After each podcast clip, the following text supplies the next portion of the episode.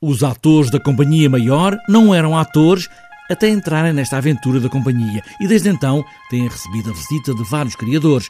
Desta vez é Joana Craveiro, que junta também a companhia que dirige o Teatro do Vestido. Eu acho que nós criámos uma terceira companhia, que não sei bem como é que se chama, nós às vezes dizemos que é o vestido maior, maior vestido.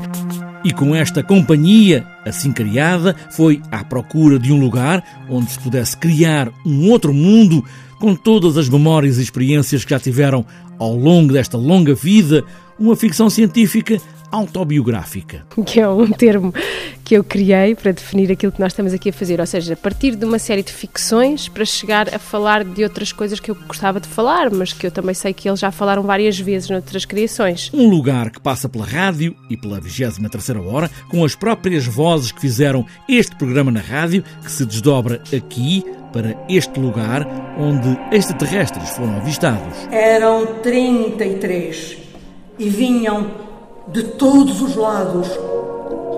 Chegaram sem aviso! Ah, 33 naves espaciais. Um lugar neste mapa maior que passa não por política, mas por desejos de memórias íntimas, lugares de recordação. Bem-vindos a um mundo novo. Rádio K123, a 23 hora.